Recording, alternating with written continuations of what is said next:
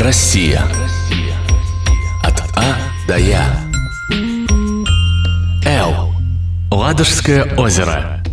Озеро в республике Карелия и Ленинградской области. Крупнейшее пресноводное озеро в Европе и второе по величине озеро в России после Байкала. Первые его исследовали новгородцы. На протяжении нескольких веков они имели на Ладоге не только торговый, но и военный флот. От них географические сведения разными путями попадали к западноевропейским картографам. Первый раз на карте озеро было изображено в 1544 году. По южной части Ладожского озера проходил легендарный путь из Варяг в Греки. Это озеро на своих полотнах изобразили Шишкин, Куинджи и Васильев. Дорога с жизнью. Так называли Ладожское озеро во времена Великой Отечественной войны. 12 сентября 1941 года в осажденный Ленинград прибыл первый конвой судов, доставивший 800 тонн зерна и 600 тонн боеприпасов. Первый конно-транспортный батальон отправился по ней 12 ноября 1941 года. Он привез в город муку. С этого дня машины прорывались к блокадному городу по еще не окрепшему льду.